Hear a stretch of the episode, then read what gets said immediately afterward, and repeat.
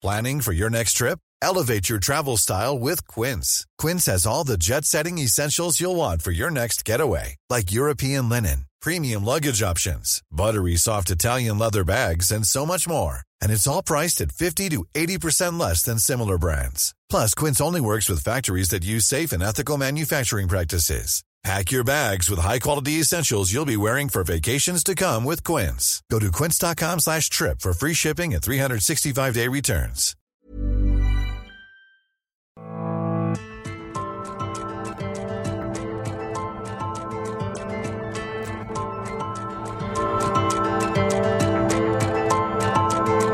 Heraldo Media Group presenta Me lo dijo Adela con Adela Micha.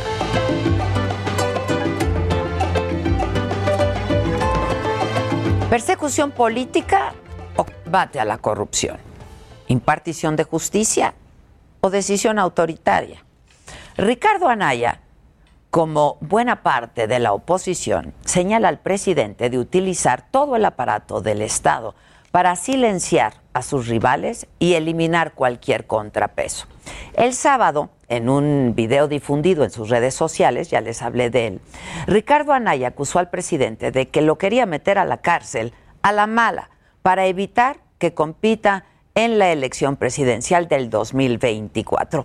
Esto es parte de lo que dijo en este video el sábado Ricardo Anaya.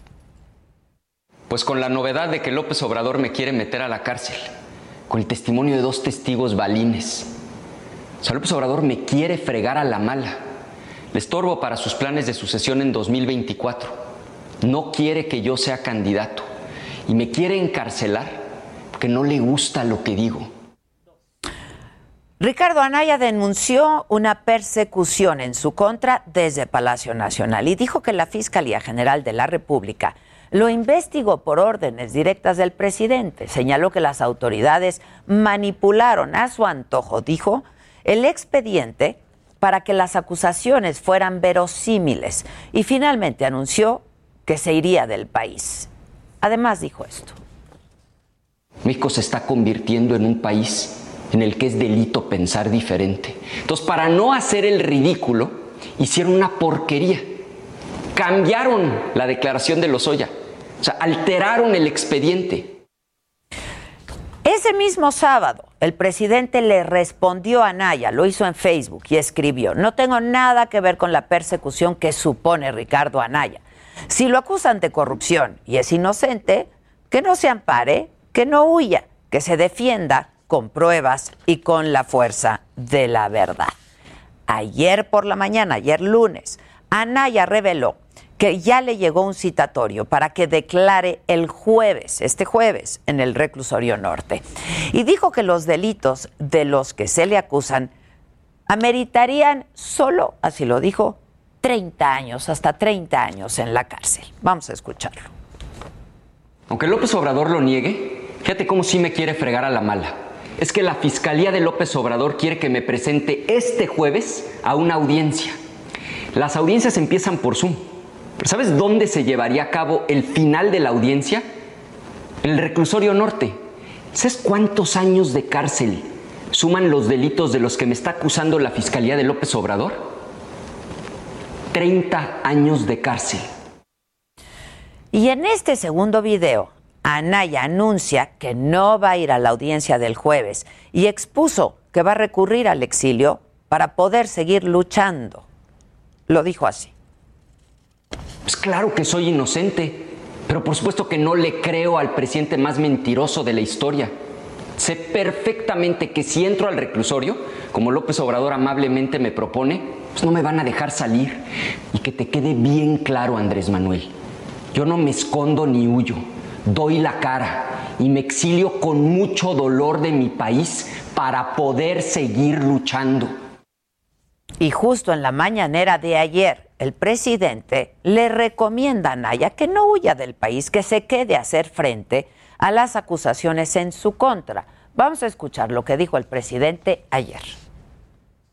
Entonces, él me acusa con un Twitter, yo respondo lo que yo creo que él debe de hacer, no irse del país, sino enfrentar su situación, el que nada debe, nada teme, él debe de presentar pruebas y hablar con la verdad, si tiene su conciencia tranquila.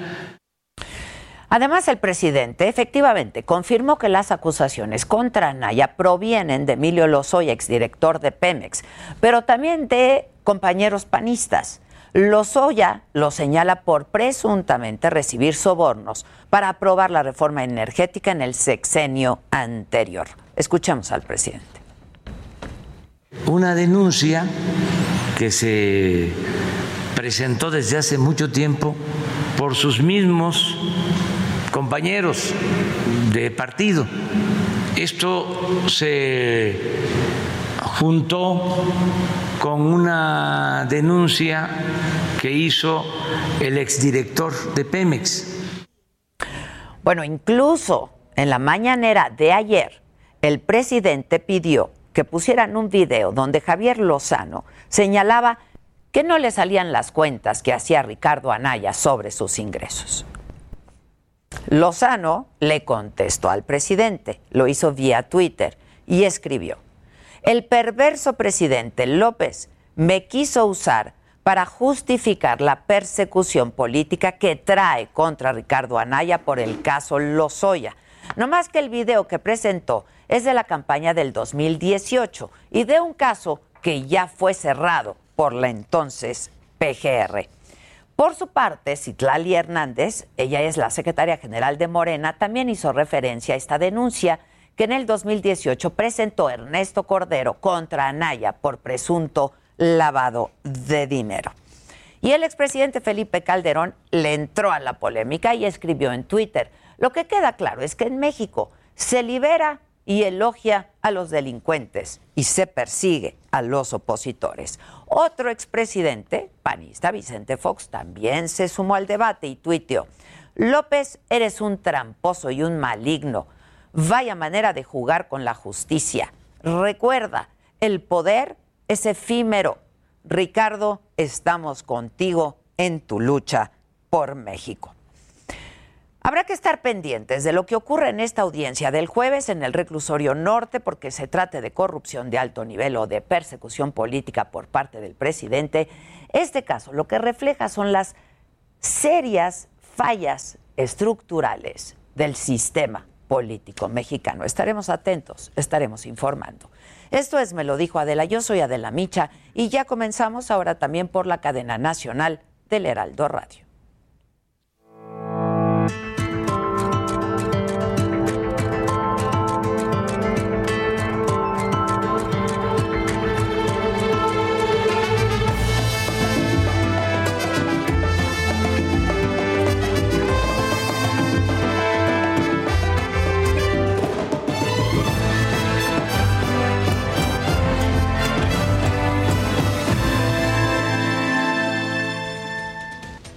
Hola, ¿qué tal? Muy buen día. Los saludamos con muchísimo gusto y les damos la bienvenida. Ahora quienes nos sintonizan a través de la cadena nacional del Heraldo Radio, esto es Me lo dijo Adela, yo soy Adela Micha y vamos a conocer qué es lo que pasó en la mañanera de hoy sobre este caso, el de Ricardo Anaya.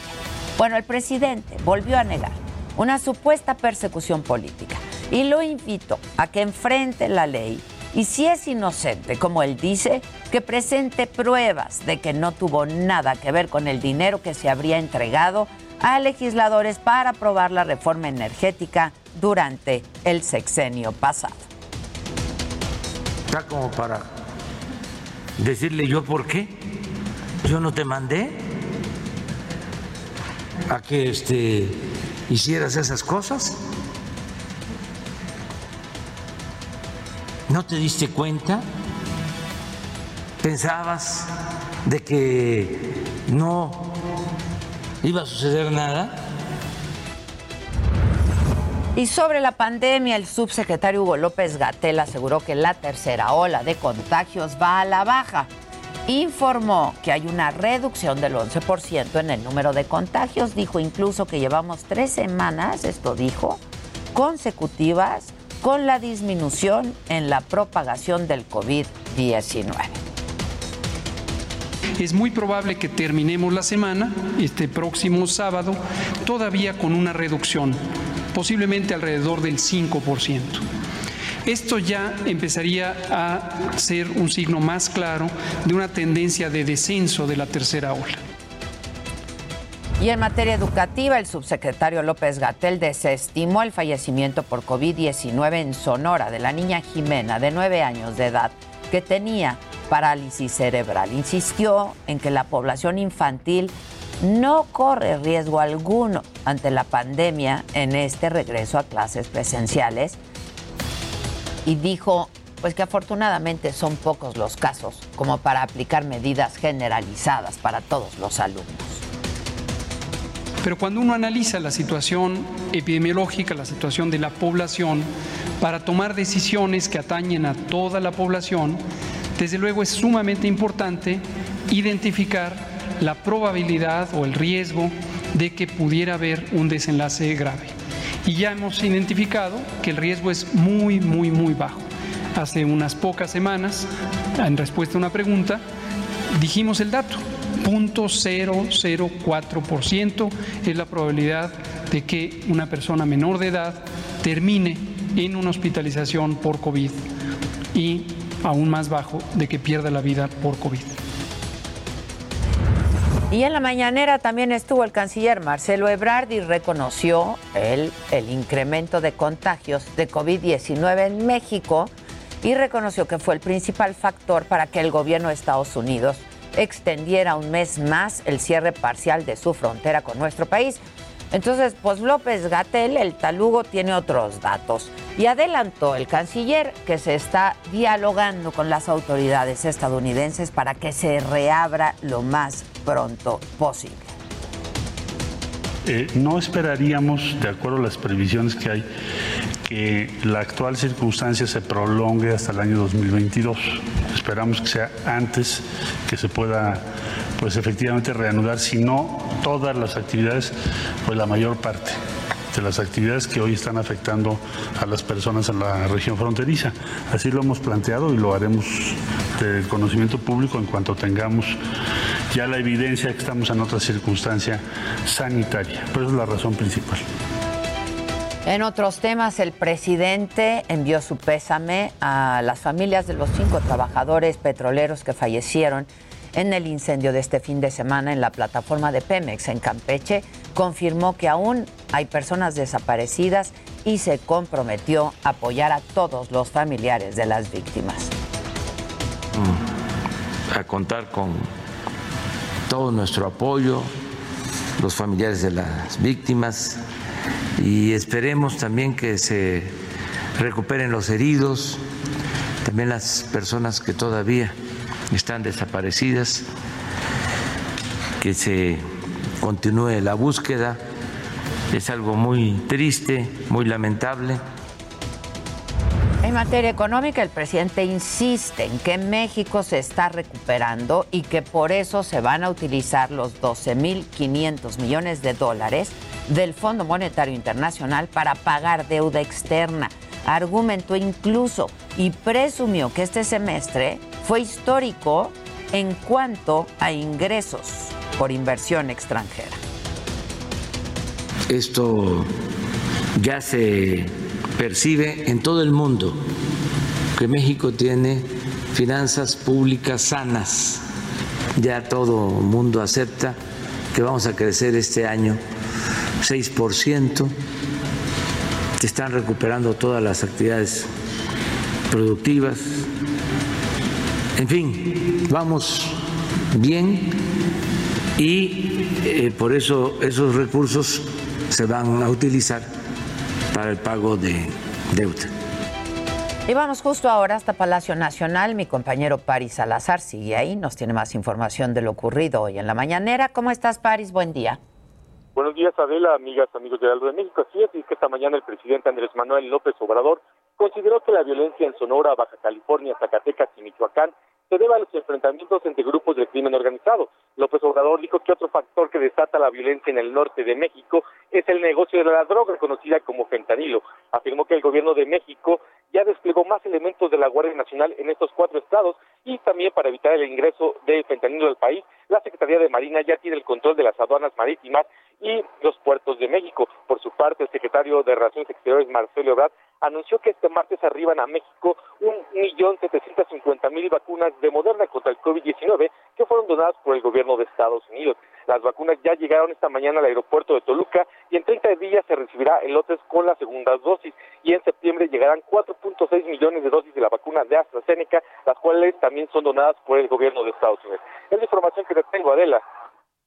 Gracias, Paris. Muchas gracias. Y bueno, ya les comentaba yo hace un rato que eh, los líderes nacionales de los partidos de oposición eh, estuvieron en eh, Washington denunciando ante la OEA, entre otras cosas, la intervención del narcotráfico en las elecciones del 6 de junio pasado. Y justo tengo en la línea telefónica Marco Cortés, él es el presidente líder nacional del Partido Acción Nacional. Marco, ¿cómo estás? Buenos días.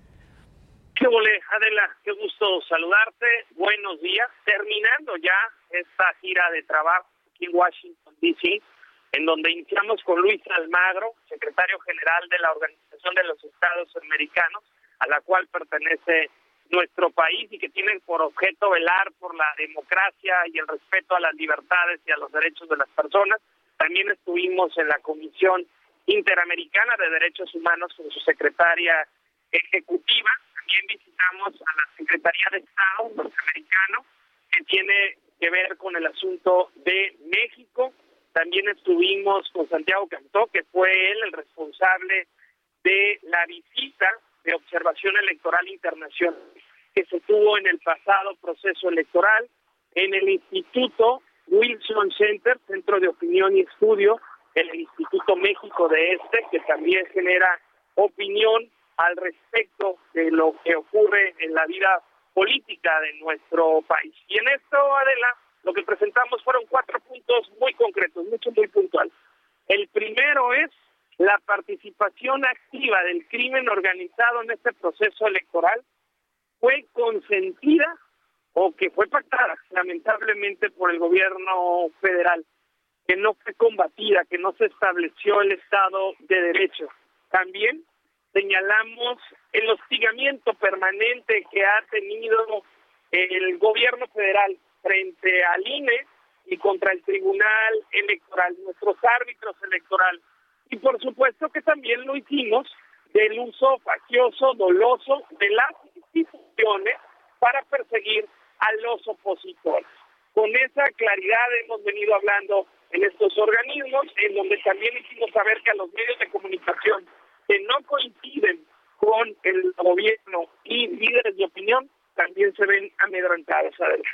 ¿Y cuál fue la respuesta este, en este, pues esta primera aproximación a este asunto? ¿Cómo fue la respuesta, digamos?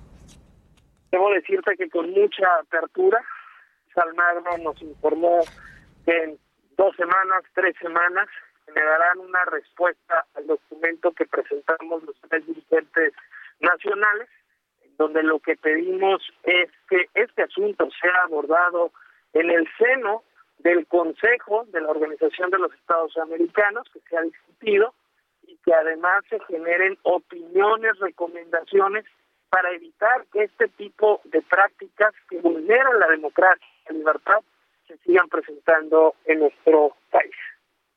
Ahora dime, dime algo, Marco. Me hablabas de estos cuatro puntos en los que este, fueron muy claros y de lo que hablaron con representantes de la OEA.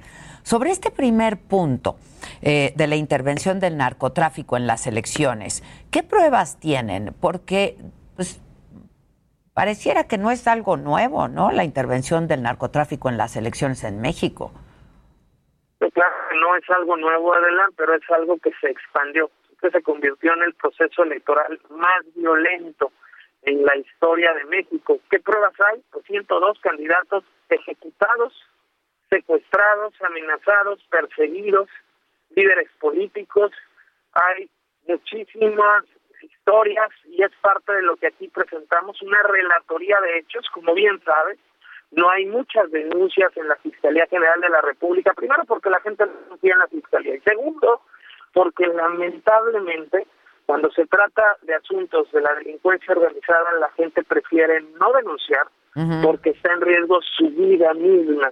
Y por ello es que nosotros hemos presentado esta relatoría de hechos donde se narra qué fue lo que pasó. Muchos de estos que ya son públicos, que han sido objeto de publicaciones en medios diversos de comunicación y que lo que hicimos fue recopilarlos, presentarlos para decirles que tristemente en este proceso electoral participó muy activamente la delincuencia, lo dijo el propio ex embajador en México, de los Estados Unidos en México, que en este sexenio, en lo que va de este sexenio, se dejó de combatir al crimen organizado y este lamentablemente se ha expandido en buena parte del territorio nacional.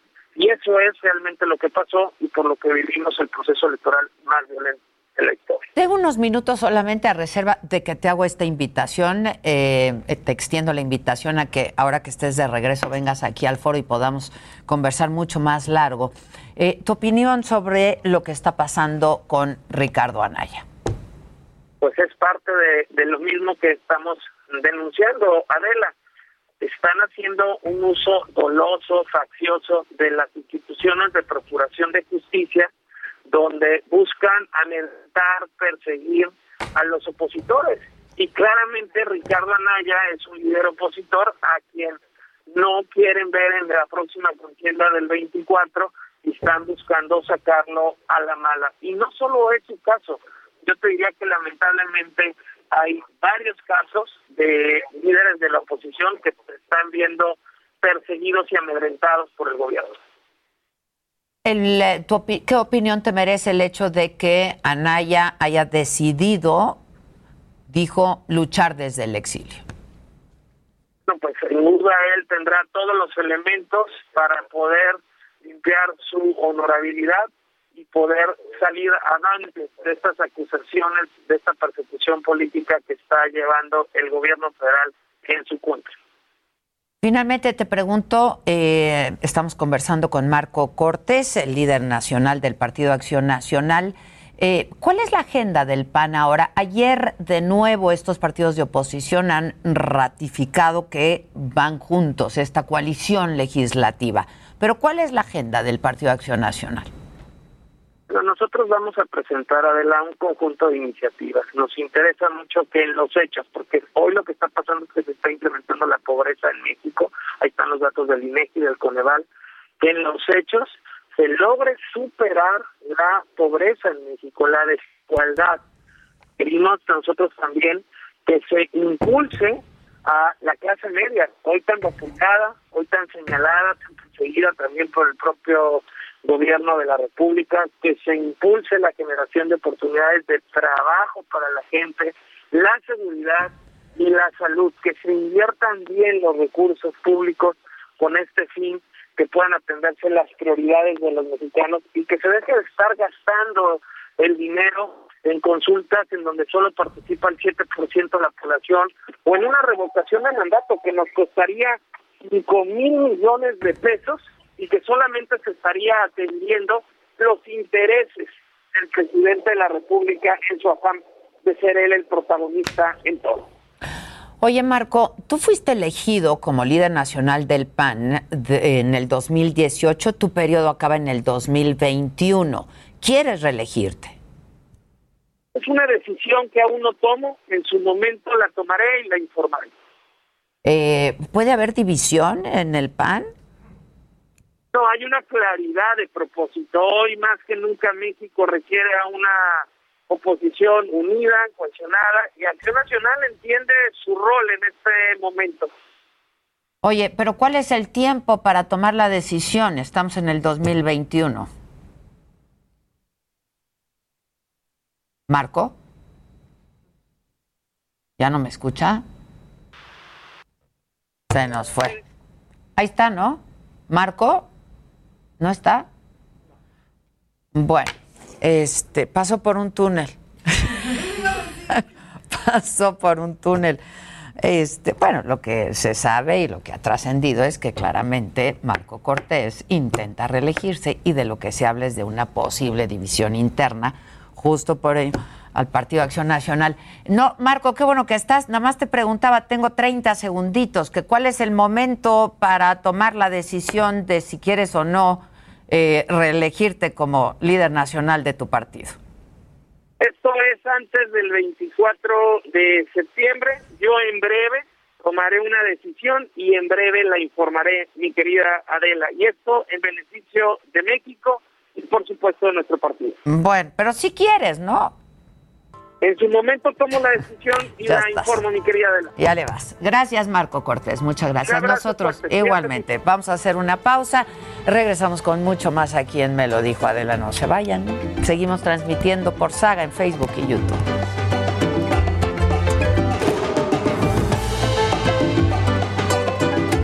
Heraldo Radio. La HCL se comparte, se ve y ahora también se escucha.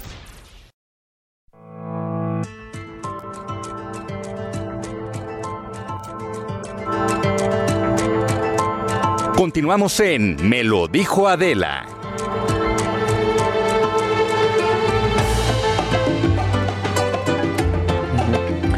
Bueno, eh, nos estuvieron mandando mensajes desde muy temprano esta mañana a través de, nuestro chat y en redes sociales de que eh, pues estaba complicadísima la vacunación en Saltillo.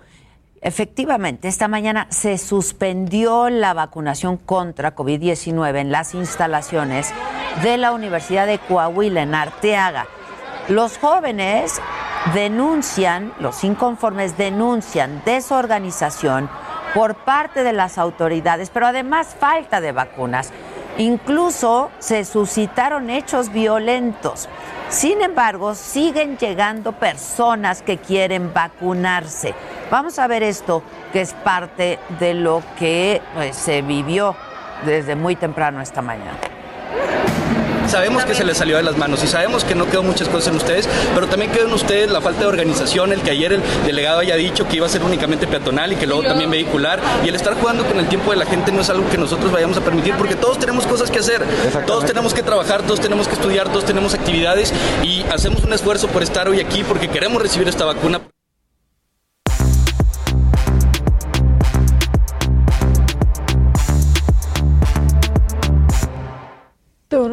Pues ya estamos todos a la mesa, ¿no? Estamos los que somos. La mesa está servida y se va a poner bueno. Oye, me dicen, estoy en Saltillo, pero también nos han estado diciendo que desde un inicio estuvo así complicada y ha estado complicada la vacunación en Saltillo. Este, y vamos a, a reportear esto. ¿Qué onda, muchachos? Saluden. ¿Qué onda? De ¿Cómo buenos días. estamos? lo que pasó también en este partido de que fue Necaxa Puebla, que fue ahí una batalla campal de jugadoras, ¿no? Estuvo ahí, sí. Sí, sí, se armó. ¿Ah, sí? Estuvo más divertido que el partido en sí. Exacto. Seguramente. O sea, fue- fue más emocionante que el partido. Sí. Chale. ¿Qué más nos tienen? Oigan, pues eh, ya WhatsApp va a dejar de funcionar en ciertos teléfonos. Normalmente esta es, una noticia de cada año porque obviamente avanzan los sistemas operativos y la aplicación ya no es compatible con ciertos teléfonos. En particular en la plataforma Android, para todos los que cuenten con sistema operativo Android 4 o en, en el iPhone, los que cuenten con sistema operativo iOS 9, ya no va a trabajar este, pues este mensajero que es el más importante. Algunos eh, teléfonos que puede ser como algún ejemplo, pues no sé, el Galaxy Core, el Galaxy Ace, que son de Samsung, el, en LG el Optimus L5, etcétera. Pero bueno, el- en el iPhone, iPhone 6S, 6S Plus y iPhone SE ya no va a trabajar WhatsApp. Así que, pues bueno, eh, tomen sus precauciones. La gente del equipo de Zuckerberg lo que dice es, pues cómprate otro equipo. E- Esa es la respuesta. Ni que hablar de Ed Sheeran, ¿verdad? No, no, Nokia. bueno. O sea, ahorita. Bueno, bueno, que creo que en ese teléfono lo podría usar en web, ¿eh? según he visto algunos O sea, ¿Ya no va a tutoriales. traer WhatsApp? Ya no, va vas a poder ya no va a funcionar, WhatsApp no va a ser compatible. Porque ya. Yo creo que esa es la amenaza más directa para que sí te compres otro teléfono, ¿no? Como que O WhatsApp sea, es los la que herramienta tenemos ya no vamos a usar WhatsApp. no. los que tienen un sistema operativo viejito, ya no. Ah, con sistema operativo. Que ayer me decía- hice una entrevista y me decían. cómprate otro. Los, los de sistema operativo Puta, como si Legacy. estuvieran tan accesibles. ¿eh? Es que, eh, sí, eh, que decían los de sistema operativo Legacy, ¿no? Entonces, esos son los Exacto. que ya no van a funcionar.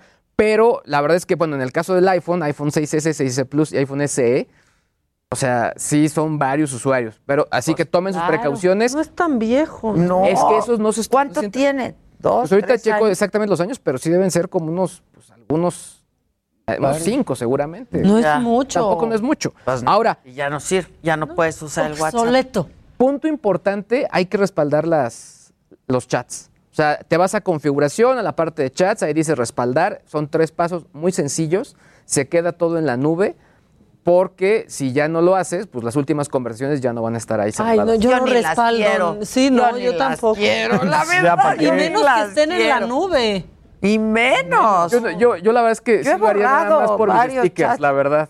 ¿Eh? Yo sí lo haría por mis stickers. Los stickers. La verdad. Una vez, más que muchas conversaciones. pues, la Sí, la verdad. El, el iPhone 6S es de 2015. Ah, Es que no no va es, tanto tiempo. tampoco no es tanto No, tiempo, no es- exactamente. Cinco años decía, sí. sí. Pero cada año esta es la nota, ¿eh? O sea, al final que se actualiza y ya varios equipos Dejan de funcionar. dejan de funcionar. Pues sí. Así como así, Adela. Así como así. Así como así. Bueno, pues ya que Luis sacaba el tema, la pelea, primero hablamos de la de Francia y luego la de, la de México. ¿Qué pasó en Francia? ¿Se acuerdan lo que hemos visto de estos aficionados que se brincaron a la cancha y empezaron a los golpes? Bueno, ya se da a conocer que en la investigación va a ser una pena de cinco años y a una multa de hasta 45 mil euros a los que encuentren a los culpables de estas agresiones que se brincaron a la cancha y por supuesto un veto al estadio para que nunca más puedan regresar. Esto conforme lo que veíamos, ahí está Payet, regresaba la botella que le habían aventado, ahí lo vamos a ver, y bueno, luego ya todo lo que pasó, una locura y sí están investigando, están tratando de encontrar conforme a las cámaras quiénes son los aficionados que se brincaron, ¿no? Entonces, de ahí es donde viene esa investigación.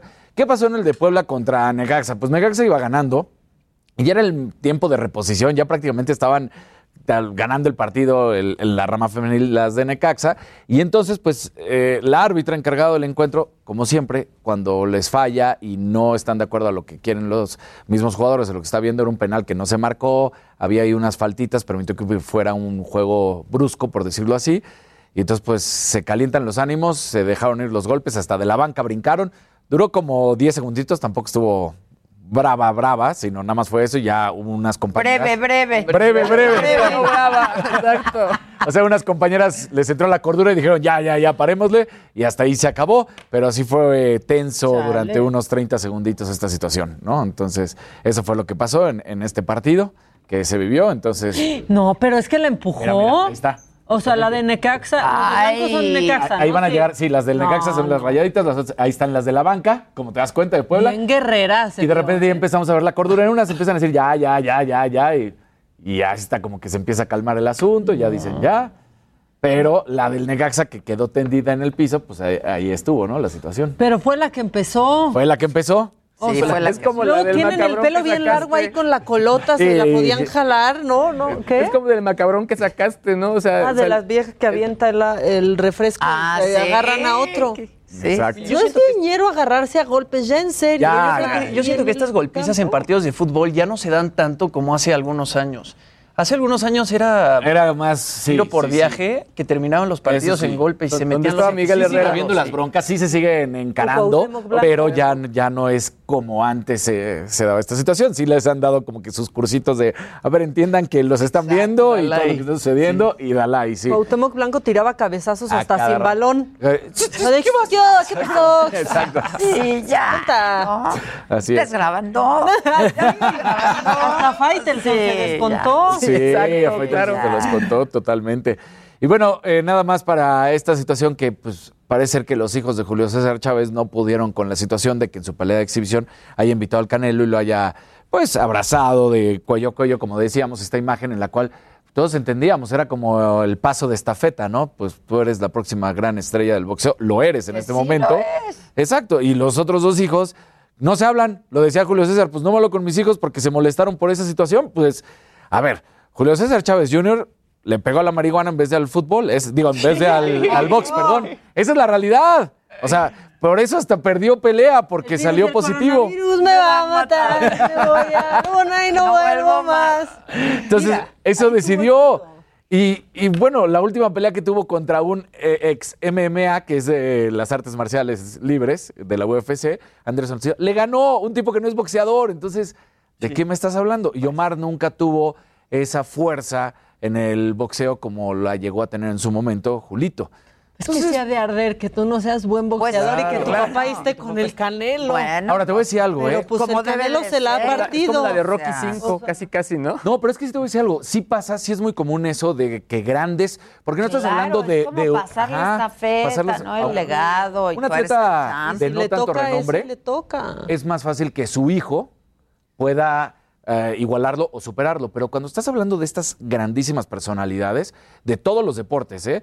de, por ejemplo, podríamos hablar de Michael Schumacher, hoy que está su hijo corriendo. Mick Schumacher no termina de dar. Lo de Pelé con su hijo que nunca terminó. ¿Y bueno, entonces pues qué? Porque bote. el hijo entonces no reconoces el talento Claro, de claro. los... Pero aparte el Es mismo, muy hijo, difícil. dio, no dio, Julio no César ha hablado mal de su hijo. Ha dicho, este es un flojo y No le hace interesa. las cosas bien. O sea, le tenían un horario para Lo que entrenar y Julio natura no da. decía, no, yo entreno en la madrugada. No, a esa hora no se entrena.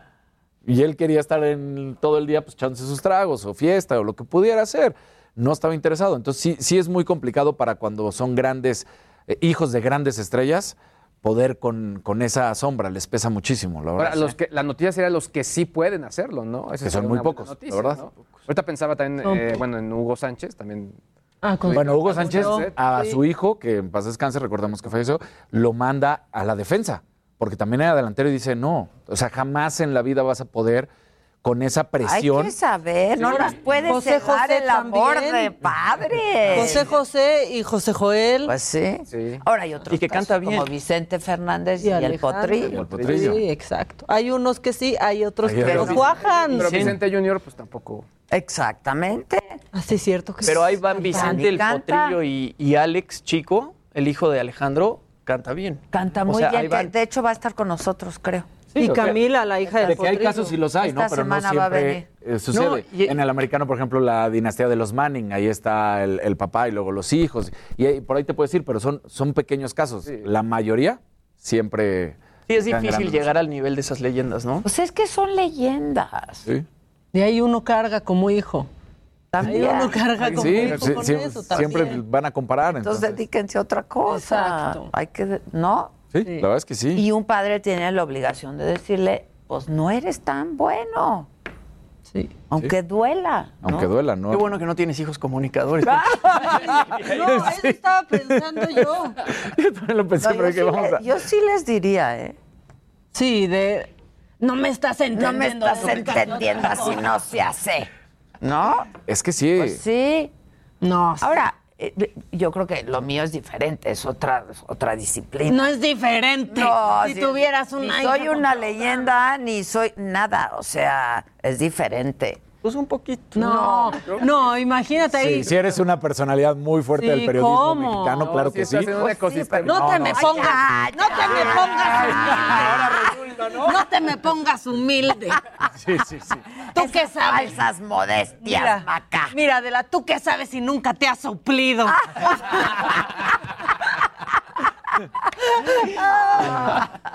Así que, No, pero yo sí lo diría con toda honestidad. O sea, a lo mejor duele Claro. mucho, pero hay que decirlo.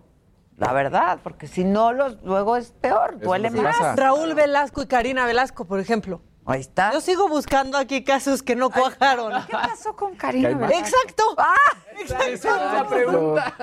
Mi punto está claro. Y luego la ponía junto a él. Aparte. En el mismo programa. Sí, pues está última. peor. Sí, esa patadita de la suerte no le Está funcionó. peor. No, no, no, no, no. Bueno. Ay. Bueno, ahora tú me pasaste la estafeta a mí porque Ay, también buena. invitaron al Canelo.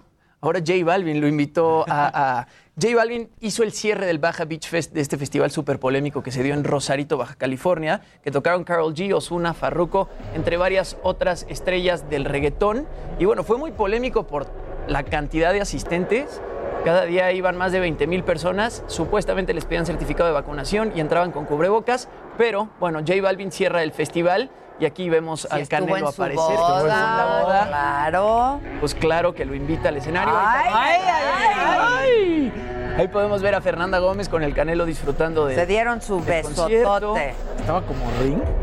¿O fue mi. Y- y- o- o mal? No, estaban, Estaban en como en un VIP mucho más atrás del escenario, como Y en un área Balvin exclusiva. siempre va a las peleas del Canelo también. Y, y en primera en ringside. Aunque duren poquito. Aunque es que nos tocó esa. Sí, ahí estaba. Pero bueno, al parecer son muy buenos amigos J Balvin y el Canelo. Muy, muy. Fue a la boda. Fue a la boda. Va a todas sus peleas, sí. Sí, sí. ahorita lo invita al escenario y el Canelo toma el micrófono y empieza J Balvin y todo el mundo, ¡ah! Entonces, pues bien por ellos, ¿no? Sí. Una amistad bonita que se está forjando ahí. Y bueno, en otras cosas, parece ser que la reina Isabel II, pues ya se está enojando con, con Meghan y Harry. Ya porque- que no se enoje, por favor, ya no está en edad. Ya no está en edad de estarse enojando. Y es que ya les, les había contado aquí que Harry tiene planeado lanzar un libro de memorias en 2022 que irá desde su infancia hasta la actualidad.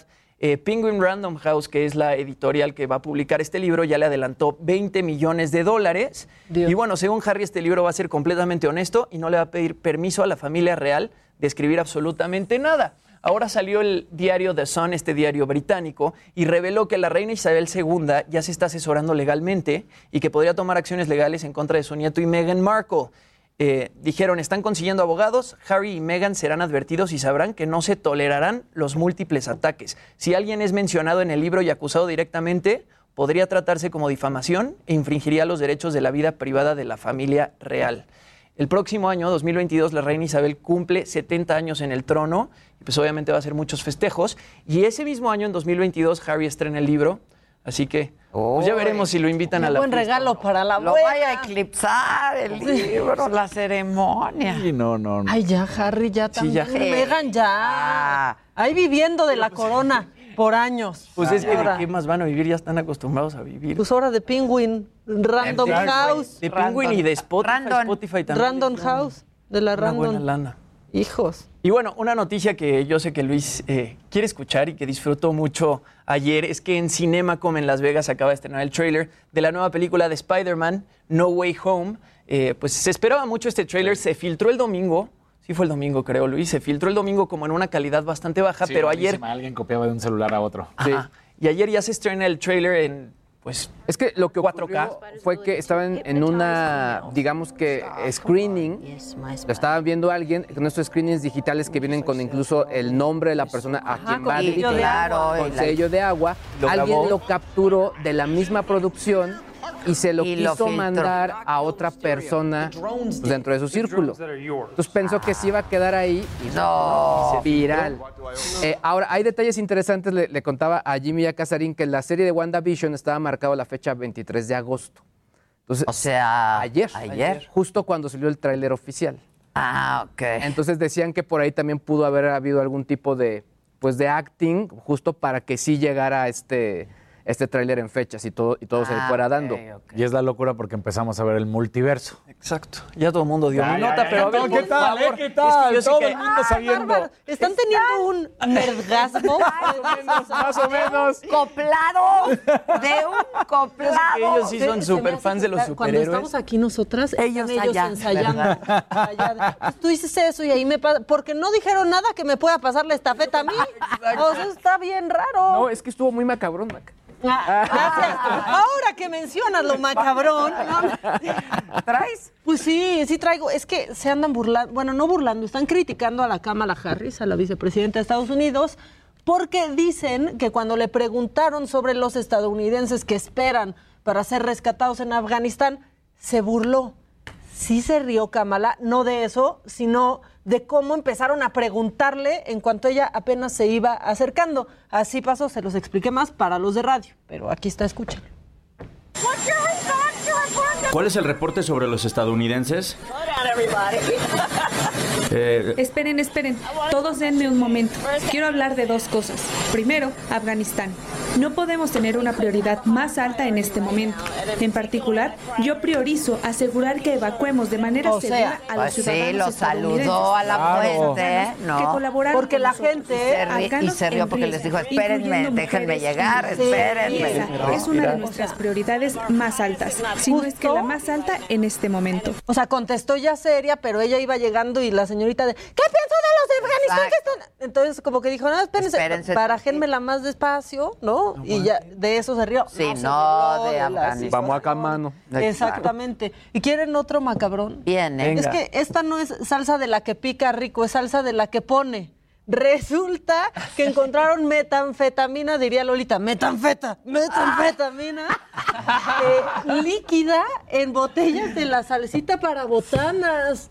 No. O sea que si ustedes le ponen salsita a su chicharrón, Aguas. tengan cuidado. Sucedió en Querétaro y en una inspección, pues los perros ahí olfateando, como que dijeron, espérate tantito, aquí está raro, y resulta que había metanfetamina líquida, según las autoridades federales, pues estas ¿Dónde botellas... dices que pasó? En, que- en el aeropuerto de Querétaro. Órale. Obviamente la mercancía pues ya fue puesta eh, A disposición. a disposición de los puestitos, no, no, no, no, de las autoridades y se dice que iba a Garland, Texas, en Híjoles. Estados Unidos. Entonces, pues salsa no es de la que pica rico, es de la De que la que pone pone rico. Metanfeta, ¿no? Metanfetamina.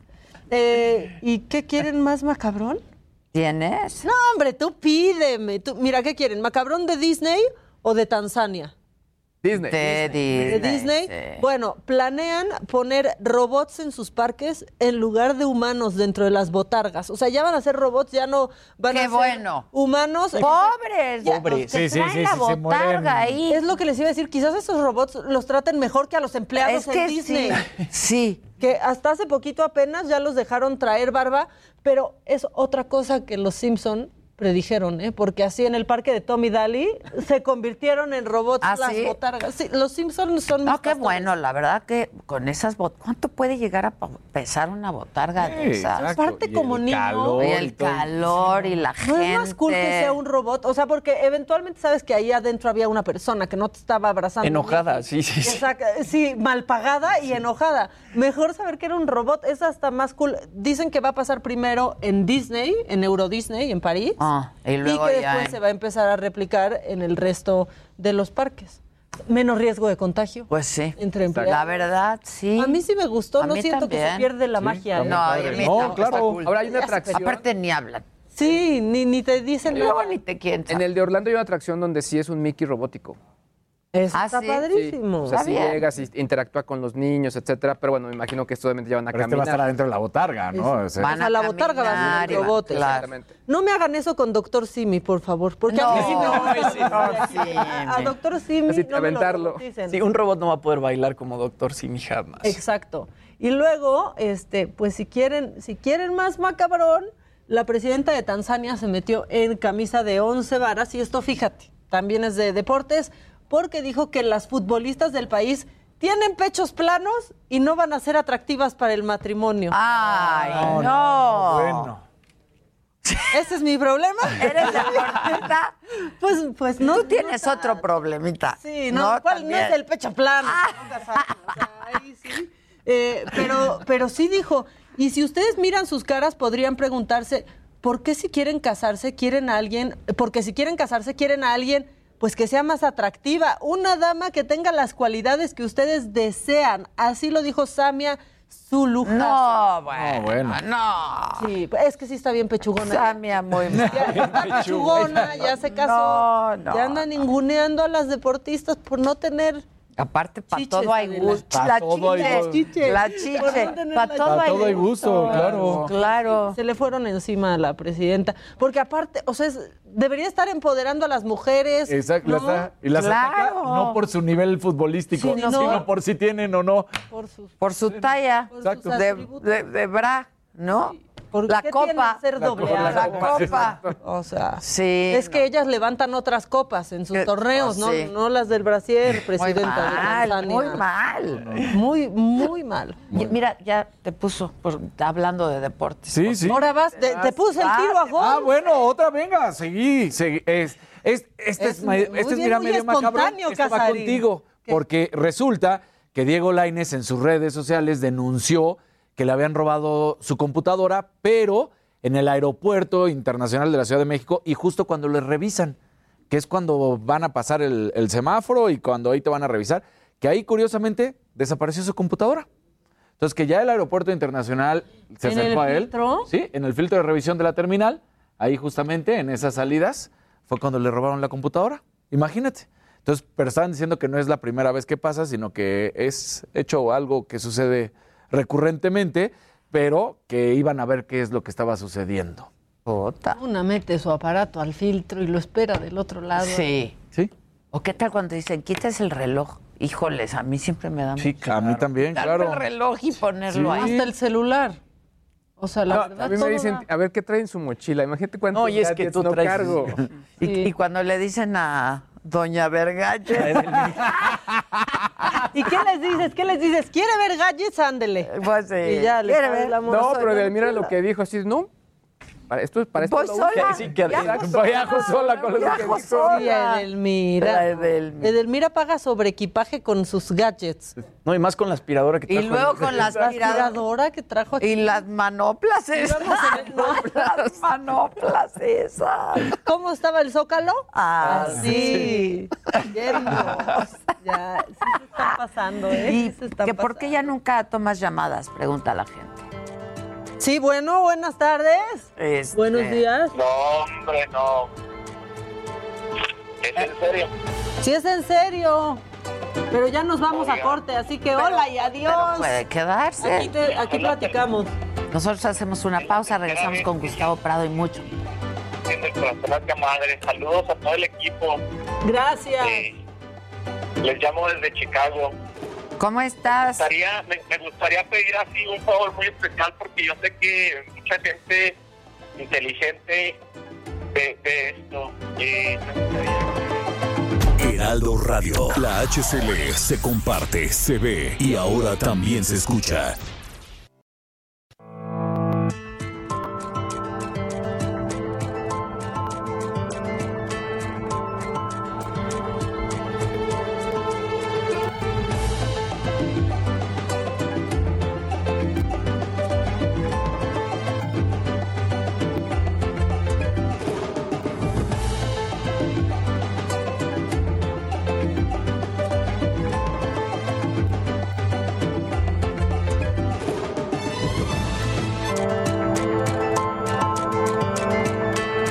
Continuamos en Me lo dijo Adela.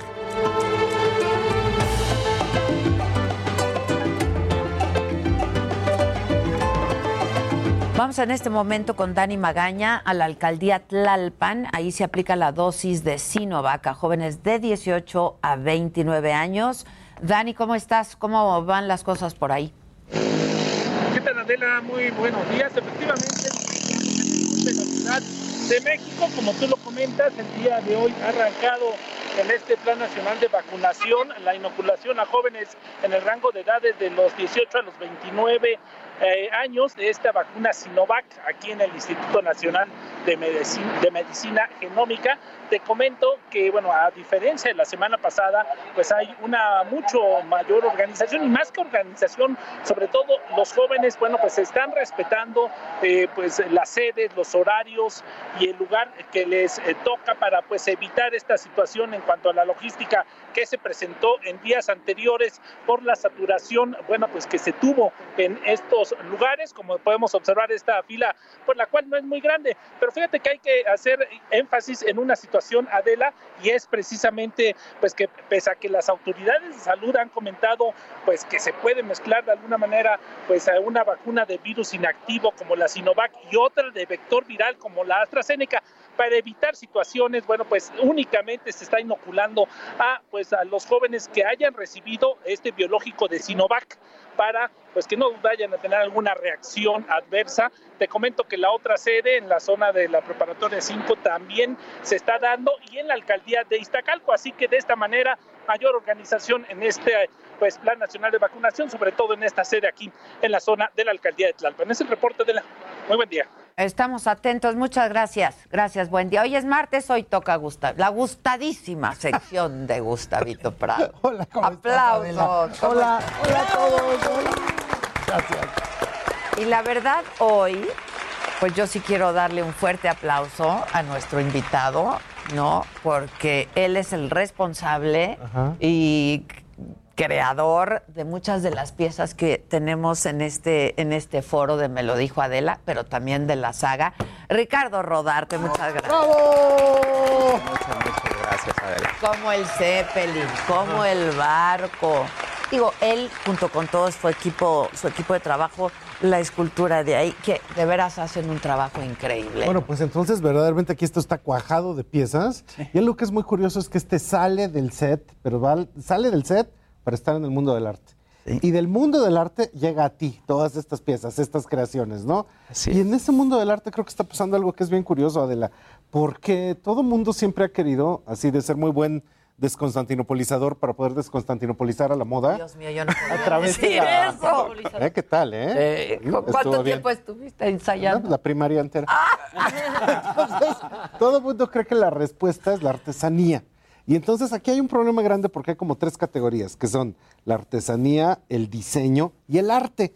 Y difícilmente la gente se da cuenta de la posibilidad de que el arte tiene que ser democrático, el arte tiene que ser accesible, el arte tiene que ser masible, ma- masivo, Masivo. masivo, y en este caso hasta el arte tiene que ser ponible. Entonces la semana pasada que tenías tu dirigible chiquito de doradito, de oro, divino. bonito, volador, Zeppelin precioso que también- increíble porque viene precisamente de Rodarte Gallery y es poderte colgar las piezas gigantes que tienes alrededor para poderlas traer aquí mismo en el pecho, que estoy viendo que traes una pieza extraordinaria, un búho. Está ¿no? padrísimo, Está es de resina y está padrísimo. Pero precisamente esa es la posibilidad de poder convertir tu pecho en museo, no en bodega. No. en museo. En museo. ¡Oh, bueno!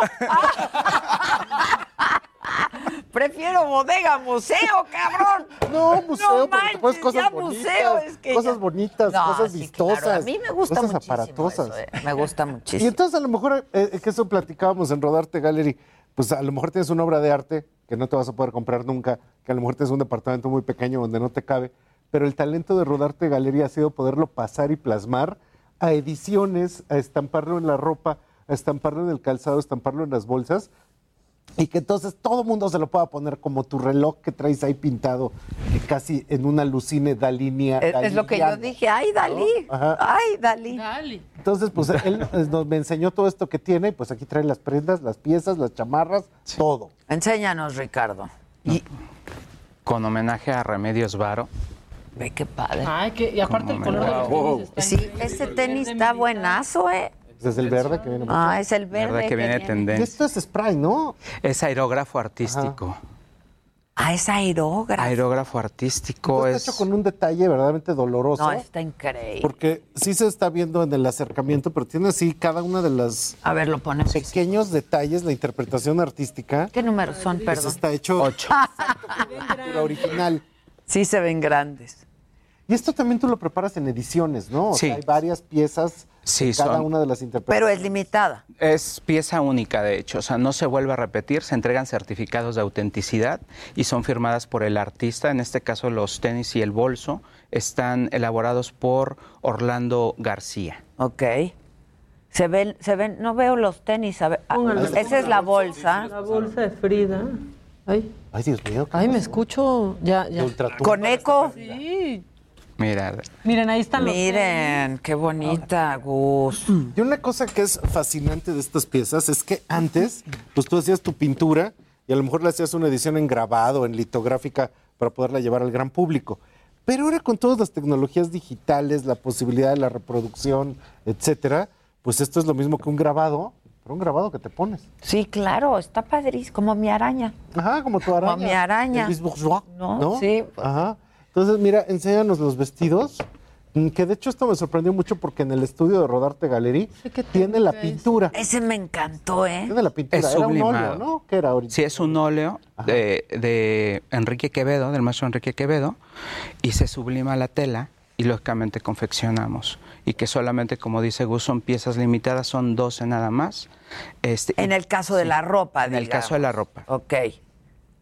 No, pues está padrísimo. Esto de la sublimación es una técnica digital en la que tú ¿Cómo de repente la tienes la sublimación, impresión y la sublimación hace que la tinta suba a la tela, se fije y aguante lavada, sudor, calor, este, lo que tú quieras y aguante Cloro. como parte intrínseca del, del- del textil. Esa Pero el color es firme. Este es el que tienes. Es el, el que está en el estudio de, en el foro de Saga Life, Ah, Cuadro. El cuadro. no, bueno, el foro de Saga Live, el nuevo ¿Qué está tal? impresionante. Impresionante. Creo que es el mejor que has tenido. Sin de todos. duda, no, Sí, pues es es que mejor nos- temporada. le invertimos.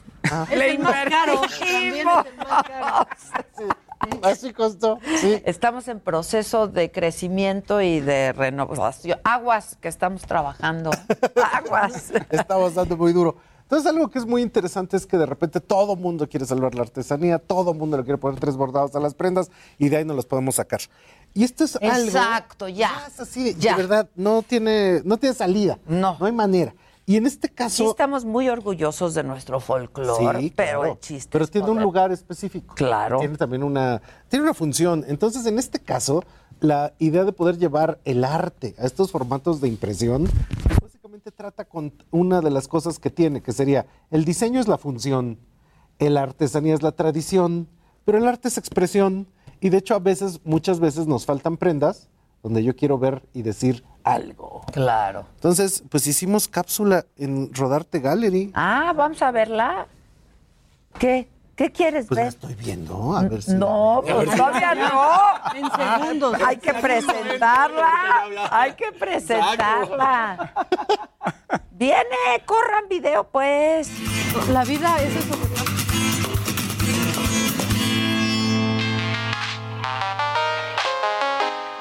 Cuando estamos en el set con Adela, de repente volteamos y siempre está orbitando un dirigible, un dirigible de metal que curiosamente lo hizo Jonathan Rodarte. Entonces, precisamente preguntándonoslo, aquí hay una relación muy curiosa. En México siempre han existido los museos, por supuesto, siempre han existido las galerías de arte, pero poco a poco y más ahora en el siglo XXI, resulta que las galerías es un lugar donde no mucha gente va con la sana distancia, probablemente la idea de ir a ver cómo son los objetos artísticos, pues cada día nos queda un poco más lejano. Y resulta que aquí, en Rodarte Gallery, hay una fusión muy interesante. Todo lo que tiene que ver con los productos artísticos que acaban siendo objetos utilitarios. Resulta que un artista mexicano, Quevedo, hace esta pieza, que es una pieza muy, muy padre para poder tener en casa. Y probablemente no tengamos el dinero o la oportunidad de poder portar pues un óleo de gran calado, una pieza artística de gran magnitud. Pero entonces llegan todas las posibilidades de poderlo plantear a través de una prenda que con el sublimado digital pues nos permite lo que antes se hacía. Y precisamente con esto aquí lo que vemos es que en Rodarte Gallery lo que están haciendo es poder llevar las piezas de las paredes y los marcos a las piezas que se portan y se usan. Eso mismo portable, que hubiera sido verdaderamente una delicia para el Bosco. Entonces aquí lo que tenemos es que con una intervención lo que está sucediendo es que esta pintura en realidad está hecha para hacer muchas carteras y que en esas muchas carteras tengamos la identidad de lo que alguna vez fue una sola pintura. El propio Quevedo, en otras encarnaciones, en las que vemos su muy buena técnica para representar todo lo que sería esa idea de surrealismo hiperrealista. Osley, un artista cubano, entonces aquí lo que nosotros vemos es otro referente acerca del rostro humano. Y otro artista cubano, Brian, que en esto pues también está haciendo las suyas en el estampado de estas piezas. Pero aquí curiosamente lo que vimos no fue un guardarropa, vimos una exhibición de arte. Y entonces lo que podemos ver en Rodarte Gallery es la manera en la que se encuentran el arte y la moda para crear nuevos territorios de expresión en tu guardarropa.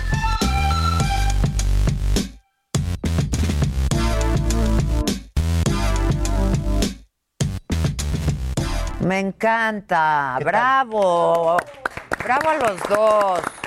Ah, Increíble. Y ahora, en eso que todo el mundo anda pues este, llorando por los rincones diciendo así de, ay, es que la moda mexicana no la apoya el gobierno, que ni la apoye, le va a echar a... Pues sí. Déjenla, sí, déjenla. Quieta, ni se le acerquen. Entonces resulta que vas a participar en Madrid. Sí, gracias a, la, a, a que se mostraron las piezas, llevo un artista que se llama Remy de Negro. Le llaman de una televisora allá en, en España para hacerle una entrevista, pero sobre los productos. Ok. Y entonces de ahí empieza a generar, me llama el Madrid Magazine, me publica, me da cuatro páginas.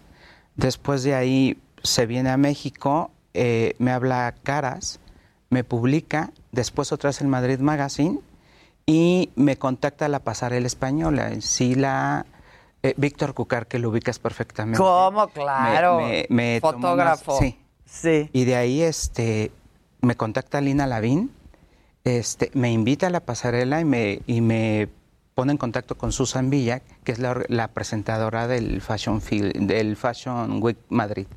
¿Cuándo es eso? Es eh, noviembre, 5 y 6 de noviembre. de ¿Y ya este año. tienes todo listo? Honestamente, te voy a ser franco con esto. Cuando me invitan fue en, en mayo y era como un mes. Le dije, no puedo. O sea, es un ramo que no conozco al 100% y tengo que contactar gente. Ok. Entonces dije que no. Llega lo de la pandemia, la, la segunda ola ya en, en España y lo cancelan y lo ponen en... Lo posponen. Lo pospone para noviembre. Ay, entonces ya me puedes. Y me dicen, ¿sí puedes? Le digo, ahora sí, sí puedo. Claro, y con todo el trabajo que yo le pongo a hacer, este pobre diario le pido algo. Ya está trabajando en el Zeppelin No, ya, para el ya está, escritorio. escuchando y ya encargué ¿Ah, sí? cómo va a ser. El, el, el Zeppelin de escritorio. Ah, mira. Está padre, ¿no? Por cierto que en WhatsApp dicen, Maca y Adela, por favor feliciten y saluden al señor Rodarte. Muy contenta con mis dos Zeppelins, sí, que, tan tra- que traen también, perdón, su certificado. Espero que saquen ya a la venta también el dorado y aquí nos pone foto del Zeppelin con todo. Bien, qué bravo, nosotros muy bien. O sea, ¿este va a ser ya tu sello, así como tu submarino amarillo? Exacto. ¿No? En vez de que los ¿Vamos a ir todos en las ventanas? El Zeppelin. Ay, qué bonito. El Zeppelin. Ajá. Está El increíble. Y, Así va a y ser. te- eres mi madrina en todos los sentidos. Yo voy a cumplir cinco años contigo. Ah, mira. Para que vean que les va bien a los que están conmigo. bueno, cinco años, sí, oye. Tengo muy buena mano para casi años. todo. Yo te agarro. Cinco años sin peleas. Exacto. Pregúntenle a mis hijos para qué tengo Pues buena eres este, mi madrina Ay. desde hace cinco años. Ricardo, tú Pues, sabes el tú- tú cariño y creíste- el respeto que te tengo. Creíste en, la galería como mi socio Martín Mendieta y como todos los artistas de Rodarte. Y te vamos a dar la primicia. Esto iba a ser hasta octubre, pero es la primicia porque eres la madrina. Y porque es por Adela. Todo Y es por Ajá, aquí todo es por Adela. Todo es por Adela. Te lo voy a, a romper. Muchas gracias. Es el primer póster del Fashion Film que vamos a presentar. ¡Ay, qué padre! Moira. Mira, me lo Moira. dijo Me Adela. lo dijo Adela. Qué bonito está. Pues lo vamos a. Ahorita le busco un lookito, uno de los de mi casa. Ya te puedes llevar uno. Ya me puedo llevar uno de los de mi Y casa. también los primeros eh, mascotas de Rodarte. Ay, qué cuánta bonito cosa. está. Eso es de toda la familia Rodarte Galería. Muchas Y estos gracias. son los primeros. Sí. Ay, no, está increíble. Y lógicamente eres mi madrina bruja. Claro, soy la. ¡Ay, no! Ve la brujilla con su botita y todo. Botita que podrías No, tener en tu Ricardo, está padrísimo. son Aquí, los dos sentaditos. Es la nueva mascota de, de Rodarte. Me dicen que porque es zorro, zorro porque es un animal muy cauteloso, audaz y sobre todo elegante. Muy increíble. elegante. Elegante. Están increíbles. Den- Está muy bonito, ¿eh? Los a la ojos, parejita junta. los ojos están pintaditos. Sí. Uy, siento que Y el detalle de la ropa. Yo está también, ya sé. Yo Todo también. hecho a mano por eh, Detalles Pausita, que es, alguna vez te mandé, creo que helados. Helados, claro, claro. Es la esposa del que hace los helados, es la persona que me hace esto. Ah, está increíble, de verdad, qué bonito. Qué maravilla. Lo único Qué que te faltó maravilla. traer hoy son las chamarras, que es una cosa impresionante. Este, hay una chamarra ya en, en una silla. A ver, pasen la ¿La rola. pasaste? Esa. Sí, porque las chamarras están aerografeadas de una manera así. Mira, pues es como la que mira. traes puesta, ¿no? Este es óleo. Este Ay, ve qué padre. una ya. O sea, la calidad del el trabajo manual, pues es impresionante. No, hombre, está padrísimo. ¿quién no querría traer pues un referente del arte? Pues verdad? claro. Oye, pero además, este, lo que comentaba con Ricardo es que, pues en el caso de algunas prendas, pues sí puede haber una colección de 10, 12, pero pues los objetos ¿Qué es, este es este, único. única, Es no puede haber nunca una igual a la otra, ¿no? Es única. El sello, la mano, la calidad, pues lo vuelve también una pieza irrepetible. ¿no? Claro, está, increíble. Felicidades, Ricardo, está padrísimo, padrísimo. Ay, es muy buena piel. ¿Huele a piel? Sí. Sí, es, es. Ah, pero no huele feo, es que luego la piel rico, Hay una luego- que huelen a vaca todavía. ¿No? Está padrísimo. Y a vaca sucia. A ver, me la pruebo si Vaca con quieren. ver. Me la pongo. No, esa ¿Esta otra? jacket está increíble. Esta es mi favorita. esta está como en. Me encanta. ¿Qué es esto? ¿Poliéster o seda? No, es este. A ver si quieres darme el detalle. Te doy al detallito. ¿Cuál me pruebo? ¿Esa? Yo me pruebo, lo que quieran, me O pruebo. la, o la del. La amarilla, ¿no? A ver. ¿Cuál quieres, mi amor? Pues no sé, si te sirvo de modelo, me pruebo todas, manito. Esa está increíble, ¿no? te A ver. combina, Es como veluro, ¿qué? Y una cosa bien interesante, el trabajo que tiene desde el forro, el estampado, el terciopelo. Esta Es una pieza muy bien hecha. Está padre. Es por eso decía yo, luego los de la moda se quejan que no los llevan a ningún lado y a ti luego, luego a la pasarela en Madrid. Entonces, Sí, qué padre. eso es un alcance. Padre, ¿no? Ah, se te ve ¿Por qué, increíble. Ese bomber jacket está. Sí. No, bueno, qué Lástima, se va a España, comadre. Se va a España. Se va contigo puesta. Exacto. Un día ¿Me regresará. quieres llevar? Claro, vámonos, Adela. ¿Me llevas? Va- Claro, vamos. ¿Quién el bebé? ¿Cómo se llama? Samantha. Samantha. Pero le decimos Sam. No, Samantha. Ven, Está más bonita, lo entiende ven. mejor cuando Es le la decimos. primera colección de bombers, de hecho. Está padrísima, Está ¿no? bellísimo, sí. Está padrísima. Sí, ¿Qué de es hecho, como velour? sería ¿Qué es? Un velurcito, es un velour, ¿no? terciopelo. Ah, Terciopelito ahí. Y el otro es charmus. Y Ah. el gorro igual es charmus para... Las hacia- infinitas posibilidades que hay de poder seguir innovando, creando, aportando una pieza expresiva, ¿no? Entonces, creo que es fundamental. Aparte de todo lo que tienes aquí en el set, aparte de todos estos Mis productos, regalos todos divinos. tus regalos, los zorritos. Mis zorritos. están ¿Dónde Los tenis te van a quedar un poco grandes, que me temo, nada más. ¿Dónde está El tenis. Sí, sí, sí, sí. Es que ocho es muy grande. Todavía Ah, bueno, es seis aguantamos. Unas bototas Te de las que ocupo. Anda, anda. y, unas botas te diseñamos algo. Ah, pero te digo, en tus redes tienes todo esto, ¿verdad? Todo esto, sí. ¿Y cuáles son? Y se, y se, se, se vende bajo todo. pedido. Sí, todo bajo pedido. Bajo Es- pedido. hay cosas que vienen como ya los vestidos. Todo es eh, a por ta- o sea, no tengo tallas. Todo es a medida. Todo se hace a medida. Ah, ok, todo. ok. Si yo tengo una bolsa y yo quiero que me la Ah, intervengas. también sin ningún Ah, problema. me la hace. Sí. Lo único que no intervenimos es este piel sintética o cosas sintéticas, porque el- la adherencia del, del material No no, pega. No agarra. Entonces, exacto, entonces tendríamos un problema. Se va a de- despintar. exacto, y va a venir los reclamos. Y Se no va a. Sí, que la gente Pero- Tiene que ser piel. porque Exacto, así se piel dice, o ¿eh? tela. De hecho, así se dice. En tu establo, ¿cuántos artistas hay? O sea, en los galeristas siempre han dicho, mi establo Mi de artistas. Tenemos 29. ya somos 29 nueve. artistas. Bendito Dios, han ido sumando este año eh, artistas cubanos, los mexicanos, el, el español, que yo soy la única galería que lo maneja aquí en México, Remy de Negro. Este, han- lo han peleado un poco, pero no se va con nada. Entonces yo lo agradezco infinitamente. Remy, Rocío, ¿Hace Antonio está- Ayala. existe ro- la galería? La Galería Rodarte? Rodarte ya tiene cinco años. Y por amor al arte. Y por amor al ¿Ven? arte. Sí. ¿Ven? Sí, y por, por ser la madrina. Pues sí, la buena mano. La buena La mano, buena la buena Cinco mano. años ya. Cinco Adela. En años. noviembre cumplimos. Él nos ayudó también en nuestra primera escenografía en el financiero, en el programa de en F y por 2014. Adela, F y por Adela. en F y por Adela, con lo- porque estaba bien para esa escenografía. Las que eran como unas cajotas como de, de embarque. de embarque de Ajá. cuadros y había, cua- ajá, y había cuadros y, y eran de Galería Rodarte y la cambiábamos cada dos semanas o cada- incluso cada semana, ¿no? Esa pieza también la hicieron este, en el Especial. establo, ¿no? En el establo de En el- artistas. Se aventó mi hermano, Jonathan Rodarte. No, el fue. Jonathan está muy Ese lo hizo. Jonathan. Esa también la hizo Jonathan. Sí. Está Bueno, pero está increíble porque hay soldadura, forja. O sea, el Zeppelin hizo soldadura, pero la escultura de allá eso es este. Ese es Nacho Manteca, hizo una interpretación. de Está la- padrísima también, Sí. padrísima. Y, pues mi Zeppelin, que ese ya, pues, Ya, es ya. un sello es de la un casa. sello de la casa. Pero en la galería tiene de verdad una variedad de objetos extraordinaria, de todo Gracias, tipo. Gus. Más estos que tienes tú. Sí. Más todos los que están en los roperos. Hay que ir, se puede visitar la Claro, galería, claro está que sí. abierta, Sí, este, con previo a cita. eh, pero pues por lo del COVID, porque si no, pues estaría abierta.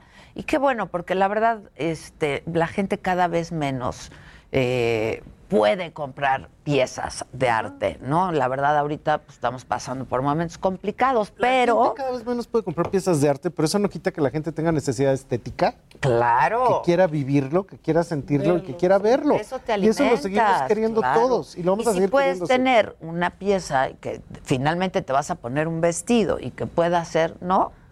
Pues este, yo creo que Además, es eso que- como decían antes, un conversation piece, una pieza de conversación. El conversation ¿no? piece. Entonces, que sea simplemente ropa. Ah, Oye, ¿qué traes ahí? ¿Quién lo pintó? ¿De dónde viene esta artista? Claro, ¿Por o sea, no, no puedes quedarte sin, deci- sin comentar algo, es- ¿no? El- pero si el tecolote, pero si el zeppelin, pero si... O si tengo un vestido, no sé, que es de, de lino, de seda, de cualquier tela natural, oye, pues vamos a darle una modificación, mandémoslo a rodarte, o una chaqueta, o sea, cualquier prenda. O sea, lo que sea, ya les aburrió...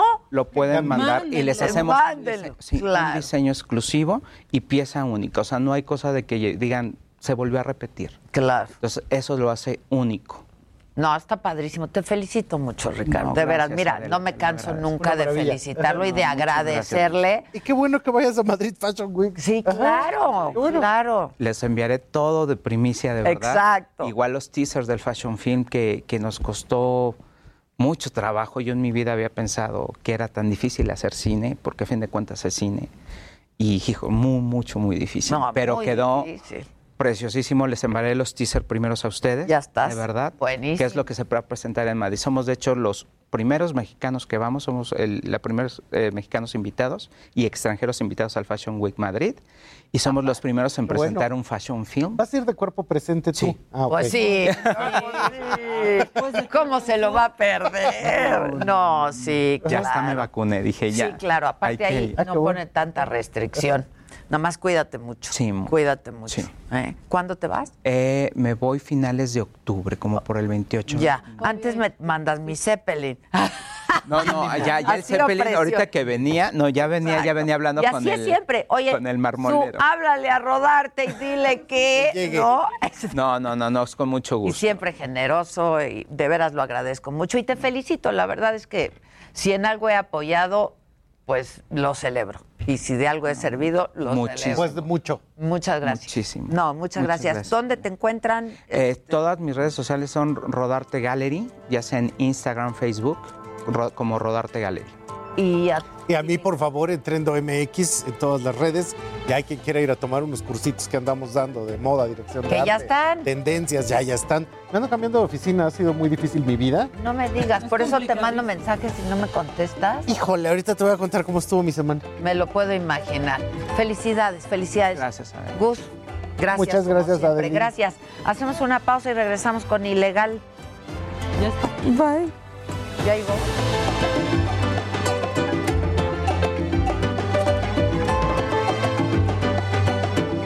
Heraldo Radio.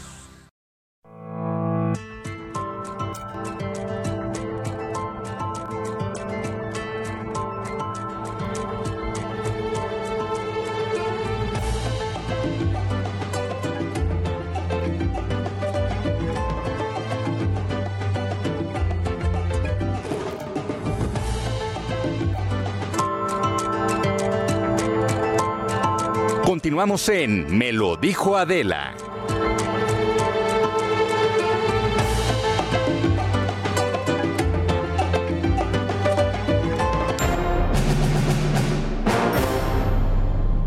Ay, la música de ilegal. No que ya venía Claudia ilegal con Ilan Katz. Ilegal con Ilan Katz. Sin. Claudia Aguilar. Por- no que ya venía. No, eh, creo que estaba viajando y no, no alcanzó el vuelo. Ah, Pero va a venir. El martes aquí. Nunca va a Más venir. le vale porque yo el martes no vengo, entonces va a tener que estar aquí el martes. a Oye, yo nunca falto, ¿eh? Yo sí soy Sí. muy Es que puntual. decir que estoy muy orgullosa del programa que hacemos. Muchas gracias. De verdad. Me gusta mucho este programa y les agradezco mucho a todos los que colaboran, a todo el equipo, por supuesto.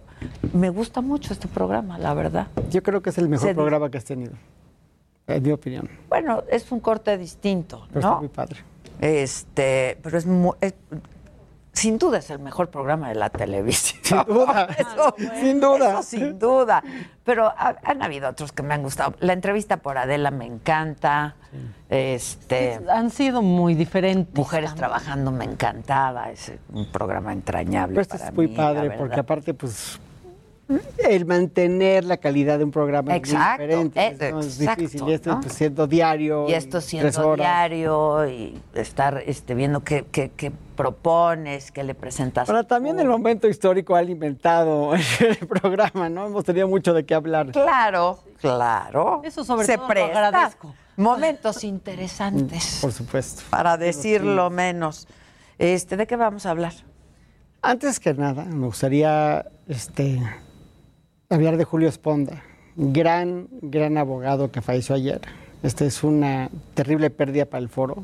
Todos los que conocíamos a Julio como amigo, eh, como adversario, como contrario, como colega, co- como colitigante, tenemos solamente cosas buenas que decir de él. Fue un hombre que vivió intensamente, una vida apasionada, que estuvo muy cerca del poder, que, estu- que empezó desde cero, que este, tenían él y sus socios, siempre han tenido una... Esponda y Esponda asociados. Julio dos Cincer Esponda y Gómez Montt. Exacto. ¿no? Socio de Alberto Cincer y de Fernando Gómez Montt y ahora de Alan Punsky, Alejandro Ceguera y Pepe López Alonso, que les mando un fuerte abrazo. Este, es una terrible pérdida para el foro. Perdimos a uno de los grandes, de los últimos de los mohicanos. Entonces, bueno, lo, Súper joven, cara. 59 años. Súper joven. Julio, te vamos a extrañar mucho todos los que te quisimos y te conocimos. Sí.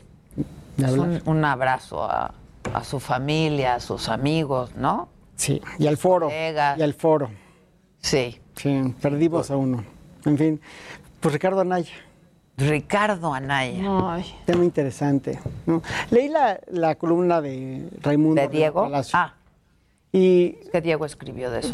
sí, Ri- Riva Palacio dice una cosa que me llama la atención. Dice que, que Anaya logra provocar a López Obrador y que López Obrador ahí pierde. Y yo ahí creo lo contrario. ¿no? Yo respeto mucho a Riva Palacio, me parece que es un magnífico este, columnista y un gran periodista y una mente brillante. Pero aquí, eh, mi, mi papá tenía una frase que es despectiva y, es- y espero que no suene despectiva en este momento porque no es mi intención, pero mi papá decía, nunca te pelees con un cerdo, porque los dos se ensucian, pero a él le fascina. Claro. Y yo creo que estamos un poco en ese caso. Yo creo que Andrés Manuel López Obrador, en esta pugna con él, sale ganando Siempre, muchísimo. claro. Sale ganando muchísimo. O sea, él saca ventaja, ¿no? El, el argumento de Ricardo Anaya en, a la luz de los eventos históricos de los últimos tres años, de cómo se han tratado a los contrincantes políticos en procesos judiciales, pues tiene mucho, aguanta mucho peso, ¿no? Dices, pues yo no me voy a ir a presentar al juez para que me metan a la cárcel, pues si ahí está la Valle en la cárcel por lo mismo, ahí está Rosario Robles en la cárcel Por lo sí, mismo. en asuntos donde no hay, este, no debería de haber prisión preventiva, entonces pues Pero además, ¿dónde está la presunción de inocencia, no? Sí, eso, eso es un problema, yo creo que... yo, fui al Senado este, por, parte de la barra con otros barristas cuando, se- estaba modificando el artículo constitucional para la prisión preventiva oficiosa. Yo me acuerdo que los senadores lo que decían era, no nos gusta el sistema nuevo, pero llegó para quedarse, entonces hay que cambiarlo. Y como dice José Luis Nazar, que admiro y saludo desde este programa, decía, con el nuevo sistema nos prometieron un derecho penal sin cárceles y nos dieron cárceles sin derecho penal, ¿no? Entonces, el bajar el estándar probatorio para vincular al proceso, pero que se le dé prisión preventiva a cualquiera, pues, es, en mi opinión personal, es una aberración. O sea, de entrada la prisión preventiva es una aberración. Nadie debe estar en la cárcel, salvo en casos sumamente excepcionales. ¿Cuándo? Pues como lo marca la ley, cuando existe el temor fundado que se va a fugar o cuando esté en peligro un testigo o las víctimas, ¿no? Entonces, yo creo que los casos de Rosario Robles, de Lavalle y en este caso si fuera el de Ricardo Anaya no sería el caso, pero también creo que están sobrecargando el asunto. ¿Qué quiere decir eso? Este, estoy mal traduciendo el overcharging que dicen los, los gringos, pero el delito del cual se le acusa, que yo creo que de lo que entiendo permite muchas defensas, pues dicen que es cohecho, pero pues yo creo que si es cohecho y el señor no era funcionario, no era legislador en ese momento, pues entonces no se puede dar el tipo específico porque para cometer el delito de cohecho pues tienes que ser funcionario público, si no eres funcionario no, se hay puede dar. No hay cohecho, sí. no, hay- no se configura el delito. Pero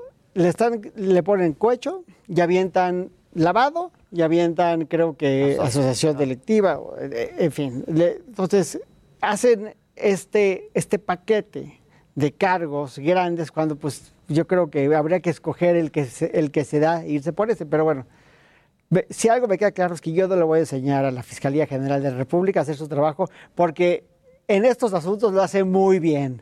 Todos sus contrincantes o todas las personas que le han puesto el, el ojo la gran mayoría en la cárcel y ha permitido acuerdos reparatorios grandes como en el caso de Ansira y hemos visto que han sido muy eficientes para atacar. Pero creo que este diálogo, este, este discurso entre Anaya y México, porque le habla al presidente, pero también le habla a México. Claro. Nos les hablan todos. Este, en cierto sector le sirve de algo, o sea, le funciona de algo y lo que le está, aparte, lo venía diciendo del coche, decía, yo- si algo le admiro yo a Ricardo Anaya es que este señor sí tiene valor, ¿eh? Eso sí son agallas. Pues la verdad sí, se pone. Sí, o sea, no ha dejado. Sí, desde, el- desde, la, Desde los debates. desde los debates. No ha dejado de. Y aparte, le pega con todo. O sea, no se, no, no se limita. Su- su- ahora sí que su corazón no es bodega. Todo lo que quiere decir, lo dice y le deja ir toda su furia, ¿no? Pero también creo que esa personalidad de Anaya le está perjudicando en este momento, porque mm, lo que vemos es un Anaya que, en mi opinión, está muy solo. De hecho, me decían que ayer trataron de recolectar firmas en la Cámara para apoyarlo y creo que... Y nadie le entró. Nadie firmó. Sí, porque yo creo que Anaya no es un niño popular, Ricky Riquín Canallín, como bien le decía el presidente. Entre la banda. Entre la banda no lo quieren porque yo creo que pues se le culpa de muchos de los resultados electorales que se han dado. Y creo que el presidente, que me queda claro que, a ver, yo sí creo que el presidente piensa que el PRIAN todos son iguales. Yo creo que él sí piensa que todos son corruptos y creo que muchas de las personas que ha acusado son corruptas. O sea, no, quiero desvirtuar la acusación por sí misma, pero lo que sí vemos es que ataca, pues eh, es muy bueno para escoger a quién le va a pegar y Anaya una orden de aprehensión pues lo descalifica de la contienda electoral, aunque estoy seguro que le gustaría al presidente tenerlo en la cárcel. Ahora, tanto con Lavalle como con Rosario, con ellos no los han detenido con orden de aprehensión, o sea, simplemente los citan. Y ahí les- ya no les imponen- sí. Y Rosario ahí ya lleva dos años. Sí, Rosario Robles lleva dos años ahí, ¿no? Pero Rosario Robles pues tendrá su historia. con- o sea, no, soy Cada quien tiene su propia sí. historia. No, o sea, no quiero sacar las cosas de su contexto jurídico, creo- pero también creo que no podemos hablar de esto sin hablar del contexto Pero es que personal. jurídicamente Rosario no tendría que estar no en tendría la por qué estar en la cárcel. No, o sea, es decir, eh, tendría... Podría todo- enfrentar su es- proceso en libertad. Totalmente. Igual la. Valle. Nadie está diciendo que sea Inocente. inocente, pero no tendría por qué estar en la cárcel. Igual la Valle. O sea, Igual caso- la Valle. igual- El caso de la Valle yo creo que es igual.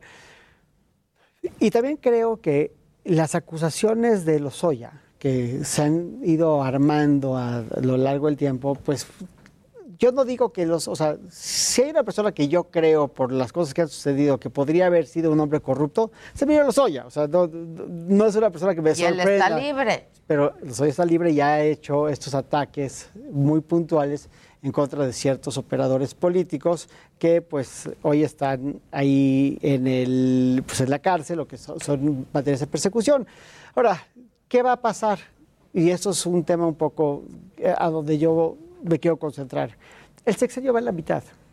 Este, tenemos dos años realmente de sexenio hábiles y el año de elecciones y transición, que son años muertos. Sí, claro. Yo creo que en su cálculo personal, lo que dicen allá, pues ya me sacaron de la elección, pero pues yo puedo ser una voz muy importante desde el extranjero, ¿no? Me voy a, a donde me tenga que ir, este, venderé mi apoyo caro y pues me defenderé como gato boca arriba y yo no veo a un Ricardo Anaya en la boleta. Ni en la, ni en la boleta, ni en la cárcel, ni callado. O sea, yo lo que creo es que si hay una persona que le ha demostrado al presidente que va a defenderse en todos los foros que pueda, Es. Ricardo Anaya. A veces torpemente, a veces astutamente, pero se va a defender como gato boca arriba y yo creo que vienen muchas sorpresas de las acciones de Anaya desde el exilio. Y el presidente le dice, oye, pues si no tienes nada de de preocuparte, pues preséntate todo. Dice, Que ni se ampare, le pidió. Sí, sí. Dijo, ni Pues sí, yo no me pero- he amparado. Pues sí, pero... La, la te de- mula no era arisca, ¿no? Pues La que fue lo, los fue lo que pasó con Rosario. Se regresó de viaje para ir a la audiencia y ya no salió. Igual con la Valle. Igual con la Valle. Presentó, este, son delitos que no tendría por qué estar en la cárcel y hoy está en la cárcel. Y creo que esto deforma, eh, la, la deformación jurídica del espíritu de la- del sistema que hoy tenemos, creo que es muy, creo que es en, en detrimento de todo el sistema, porque lo que estábamos buscando es que realmente la gente vaya a juicio. ¿no? y que las cosas se ventilen en juicio. Y hoy pues hay un terror de proceder. ¿Cómo le dices tu abogado a tu cliente? Preséntate a un proceso cuando tienes la certeza de que, le va, No va de que estás salir. presentando a la cárcel, ¿no? Claro. Yo creo que eso le hace daño al proceso general, pero en, en las expectativas inmediatas las cosas pues se van distorsionando. Y otra cosa también que pienso es, este gobierno que eh, ha hecho cosas bien y cosas mal, y que Dios no- Como sí, todas las todos, administraciones. ¿no? ha sido un, cliente- un gobierno muy violento contra sus adversarios, muy agresivo, más que ningún otro que yo me pueda imaginar. Inclusive de lo que nos quejamos nuestros colegas es de el, el ambiente. El ambiente está muy polarizado, muy visceralizado. Todos tenemos una, esta sensación de que las cosas están muy intensas. Y yo lo que digo es, si estos cuates no se quedan con el poder, el ajuste de cuentas cuando se vayan va a estar, de, de- va a estar en serio, ¿no? Dicen los carniceros de hoy, serán las reces del mañana. Entonces, estos cuates se están jugando. o sea, eh, Que no- habrá que ver qué pasa. yo- o sea, digo, falta tiempo, pero yo no veo ningún perfil en la oposición ¿eh? todavía. No, esa es la gran diferencia entre Anaya y los demás. Anaya es el único posible candidato Saca que no deja de hacer campaña. No deja de hacer campaña. Y aparte se ve que se lleva con el presidente como Stevie Wonder y Rigo Tobar. No, no se pueden ver. Pero habían estado hasta bromeando con lo de las caguamas y así, y el presidente No, se no, la pero- contestaba. No, pero no fue, nunca fue broma. No, pero fue No. menos directo que como ha sido esta semana. O sea, se contestaba. Bueno, esto es más frontal porque ¿no? pues hay una ahí una. Pero la tónica de las caguamas no es la tónica de su relación. La tónica de su relación es, ter- es peor imposible, ¿no? Peor imposible. Las cosas están muy mal. Mira, el presidente, obviamente yo no estoy aquí para ni criticarlo ni defenderlo en general. Nada más para hacer un, un recuento de cómo son las cosas. Para las, co- para las cosas que han sucedido, deberíamos estar mucho peor. Es decir, la moneda ahí va, ¿no? Hay la inversión extranjera con todo y todos los embates a la legalidad. Ahí va, o sea, ahí vamos, ¿no? Pod- Esto podría estar fatal y ahí vamos, no, las cosas no están fatales, vamos bien, el barco sigue a flote y vamos de frente, ¿no? Y ya estamos a la mitad del sexenio. Que digo, se nos olvida, pero ya, ya llegamos a la mitad, o sea, las cosas, nada más hay que seguir como vamos y no se va a hundir el barco. Como el matrimonio se hacen eternos. Se hacen eternos, exactamente. Entonces, dada la circunstancia, si ves quién es el único, la única persona que está activamente persiguiendo la candidatura, es Ahorita es Anaya, es Anaya. sin duda. Y en el mundo cachabotos y la falta de candidatos, pues sí, sin duda podría ser en el cálculo del presidente que es un animal político, el, el- el mejor de los animales políticos, ¿no? Andrés Manuel López Obrador. Ve, yo creo que una persona que aparte que le cae muy mal, a una persona que pues sí podría ser el gran cachabotos de la Pues sí, oposición. otro que ya dijo que quiere es Enrique de la Madrid, que este podría ser un buen candidato, pero pues A mí me parece genial Enrique de la Madrid por muchas razones. La primera es que es un hombre capaz y la segunda es que No, es un hombre hombre preparado, preparado capaz, con conocimiento. y honesto. Y honesto, es un hombre honesto. O sea, él, yo- lo que yo conozco de él y de la gente que está cerca de él es que este es un hombre que tiene una conducta hasta donde se, vemos Donde sabemos se sabe, intachable. así, intachable. Intachable, ¿no? ¿no? Y podría ser. Pero también este tema que yo creo que a la luz de lo que está pasando con Anaya es muy importante. eh, esta coyuntura de todos contra Andrés Manuel, de todos contra Morena, yo creo que también es un detonador del ataque en contra de Anaya. Porque decir, voy a, o sea, ya tengo contra Cabeza Vaca, ya tengo a Rosario Robles, ya tengo a La Valle, ahora voy a tener estos cuantos. Y pues veremos del PRD quién siga, que estoy seguro que van a encontrar alguno que, pues... Claro. O sea, soy que seguro- cumpla con el perfil. que cumpla con el perfil, ¿no? No, este, no, no quiero decir nombres, pero tengo unos que ya me imagino que estarán en, en vías de que les podrán dar unos cuantos zapes, ¿no? Y uno de los grandes problemas que tenía la oposición cuando llegó es que muchos de estos, de estos senadores y estos legisladores que llegaron a esta legislatura pues eran personas que tenían, pues ahora sí que muchos problemas y como bien dicen, para tener la lengua larga hay que tener la cola corta y muchas de estas personas no tenían la cola corta, tenían, tenían muchísimos problemas jurídicos que les podían explotar en la cara. Digo, ahí está Miguel Ángel Macera, Osorio Chong, gente que podría ser muy complicada por su trayectoria, que pues los vemos relativamente dóciles y callados en su trabajo de legislador, ¿no? Y eso es el problema de Anaya en su realidad. El problema de Anaya en su realidad es que no solamente está solo en el partido, sino parecería ser que de los grandes operadores de la oposición es el único que no tiene una buena agarradera en Claro. Palacio, ¿no? No, ahora sí que no hay amarres. No, hay amarres. Oye, se murió Charlie Watts, el baterista de los esto- de no las estopas, de los Ah, estopas. de los Stones. Sí, de los Stones. El hombre más elegante del rock. Qué bárbaro. Qué bárbaro. ¿Qué tenía? ¿80? 80 años. Ya había dicho que se tenía que retirar eh, y que no iba a poder estar con, con el grupo. Y ahí Keith Richards ahí sigue. Y el Keith Richards. Te digo que hay que ver qué mundo le vamos a dejar a Keith Mira, ahí Richards. está Charlie Watts. El gran Charlie Watts. Él es baterista de jazz originalmente, él era jazzista y era más grande que Mickey, que Keith cuando llega a los Stones. Este, imagínate ser baterista de los Stones durante pues 50 ¿Cuántos? 50 años, claro. Que lleguen estos a la edad que tienen es muy impresionante, ¿eh? O sea, Y los Charlie conciertos Watts. que siguen dando, o sea, o que seguían hasta antes de esto, pero sí, incluso Charlie Watts. Sí, pero bueno, vivió, vivió menos que Keith, pues se acordó de más. Exacto. Pero Keith, pues tiene la fórmula Keith. perfecta. Pues hasta inhaló sea, a su así- papá. O a su abuelo, Claro. Lo inhaló. O sea, sí, una vida, Keith, o sea, ¿no? Así es. Ni hablar. Muy ascética no ha tenido, que digamos, se ha metido de todo. No. Murió uno de sus satánicas majestades. Sí, sí, sí, sí, sí. Este, que no bloqueemos los mensajes. No, nunca ¿De bloqueamos dónde? los mensajes. Este, dice, di- dice alguien por aquí, abogado, el barco se está hundiendo.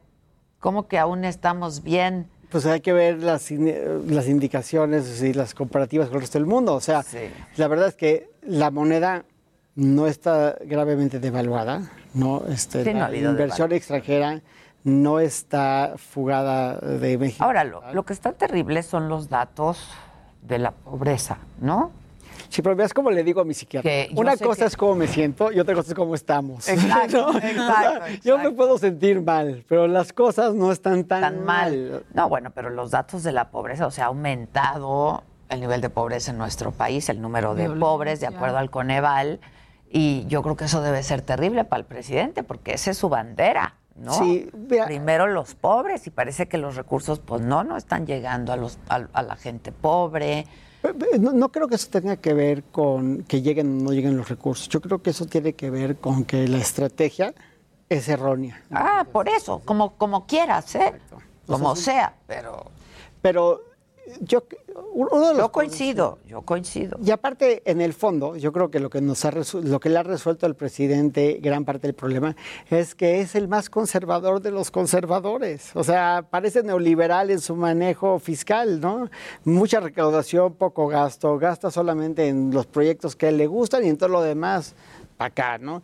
Entonces, pues, repito, yo, yo no soy aquí para defender al presidente, no es mi intención, no, no hay por ahí. Lo que digo es que soy sorprendido que no estamos peor. Podríamos, podríamos estar mucho podríamos estar mucho peor. ¿no? Mucho peor. En plena pandemia, con un mundo que, o sea, eh, el- el- en general, si tú consideras cómo está el mundo, el mundo está en un momento crítico. Estados Unidos tiene problemas por la pandemia, Afganistán, etcétera, etcétera, etcétera. ¿no? O sea, vivimos en un mundo donde hay un número grande de estados que han fracasado. Y México, ahí vamos, ahí vamos bien. Y seguramente alguno de esos méritos se los llevará el hoy presidente. Pues sí, sin duda. y aparte no hay portero sin suerte, ¿no? Algo de suerte también lo ha tenido. No hay porteros sin suerte, ni periodistas sin, Sin suerte. suerte ni... Nadie ni sin suerte. Ahora, estas contingencias, la verdad, o sea, lo del COVID, otra vez, la estrategia frente al COVID me parece que no ha sido, pues... Pero la mejor. Te- repito, yo pienso en Colombia. Colombia al principio lo hizo exactamente al revés que México y acabó peor que México. ¿Sabe cuál era la estrategia? No, la est- tal vez la estrategia es que era mejor no tener estrategia, porque hemos visto que pase lo que pase, los nadie pudo haber previsto todos los contagios que se iban a dar, todas las variantes que se iban a dar. Lo que sí veo es que México como país, ya sea porque ha vacunado bien López Obrador y porque muchos se han vacunado fuera, tenemos un número importante de gente vacunada. ¿No? Y Ahora sí. Hoy, hoy Pues bueno, más o menos. O sea, con el esquema completo no llegamos al 30%. Y vacunas que faltan. Eh, y luego hay como ¿dónde 15 están? vacunas que nadie, 15 millones pero de con la, vacunas es- que nadie sabe. pero dónde con la están. escasez de vacunas, con los problemas que tenemos, con todo lo que hay, pues 30% del, de los mexicanos vacunados. Más de 120 millones de Sí, habitantes. lo- lo- lo- a veces los criticamos como si fuera fácil, pero pues están haciendo, es- es- yo siempre decimos en el despacho, no se puede hacer ensalada de pollo con caca de pollo, ¿no? A veces los ponemos a tratar de hacer Con lo que hay. con lo que hay. Con lo que hay. Sí, Con la menudencia. la menudencia que le llaman. Híjoles. Could be worse. Pues sí, siempre se puede estar ¿eh? peor. ¿eh? Están diciendo que estás muy optimista, que la canasta básica ha subido un 30% en un año. Yo compro mi despensa cada quincena y lo veo, dice Blanca. Cada Pero no dije que estamos de pelos, dije que podríamos estar peor. Sí. Este, dice que decir que podríamos estar peor es mediocridad. No en la situación en la que estamos viviendo, ¿no? Digo, yo creo que hay ciertos datos que, ver, que por ejemplo, indican que la- el evento de la cervecería, ¿no? lo que hemos visto acerca de cómo han atacado A la inversión extranjera. Podríamos haber tenido ya una fuga de capital brutal, brutal, o sea, masiva. No la hemos visto. También el tipo de cambio, digo. No hemos tenido una devaluación marcada terrible, ¿no? Que, que sea preocupante en este momento. Digo, no- no- hasta hoy, mañana quién sabe, ¿no? Pero pues ahí vamos. Ilan Katz, muchas gracias. Gracias, como siempre. Gracias a ustedes, como siempre, por su atención y su compañía. Yo los espero. Tú ya no vienes, ¿verdad? Hasta el lunes. Hasta el lunes. Los espero mañana, 9 de la mañana en tele. A las 10 nos enlazamos a la cadena nacional del Heraldo Radio. ¿Les parece que nos vayamos? Pues con un poquito de música de Charlie Watts, el baterista de los Stones. Falleció a los 80 años de edad. Los espero mañana. Esta noche, Saga Live, 7 de la noche. Va a estar rudo. Va a estar rudo el Saga Live.